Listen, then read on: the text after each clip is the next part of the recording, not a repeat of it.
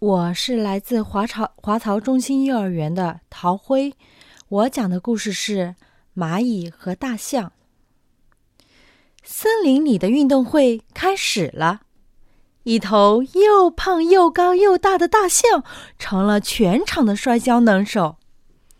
他心里暗暗的高兴，嗯，谁也不是我的对手，今天的冠军准是我的了。大象正等着新来的对手，谁知道新来的竟是一只小蚂蚁。大象一见小蚂蚁过来了，笑得它肚皮都疼了。哈哈哈！小蚂蚁，你也敢来和我大象摔跤？小蚂蚁说：“试试看吧。”大象说。试试看，还是个啥劲儿呀？我看你就认输吧。小蚂蚁眨眨眼，表示出不认输的样子。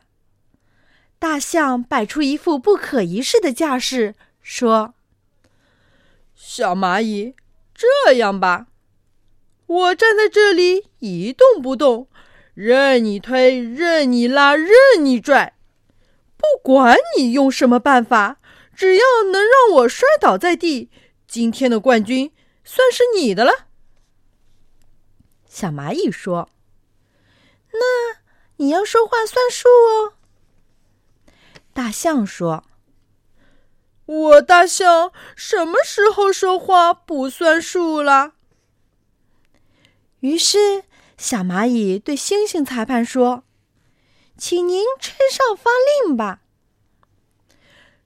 猩猩裁判员一声哨响，大象站在那里一动不动。小蚂蚁蹭蹭蹭爬上了大象的腿，又蹭蹭蹭爬上了大象的脖子，然后钻进大象的耳朵里。